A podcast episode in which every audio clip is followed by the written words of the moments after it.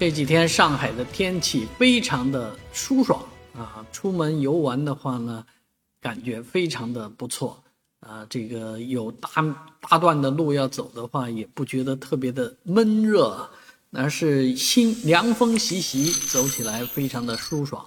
所以这个天气特别适合户外的游玩啊。那在未来的这几天时间里面呢？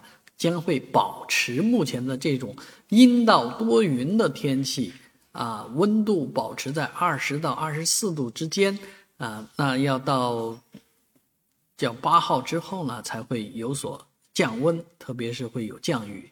而大家关注的这个十四号强台风小犬呢，呃，目前已经明确是在广东沿海一带登陆啊，那基本上对上海的影响并不并不大了。只是会对于从那些地方往上海回程的啊这些朋友，当然也包括呃节后啊想去那边出差的人造成一定的影响。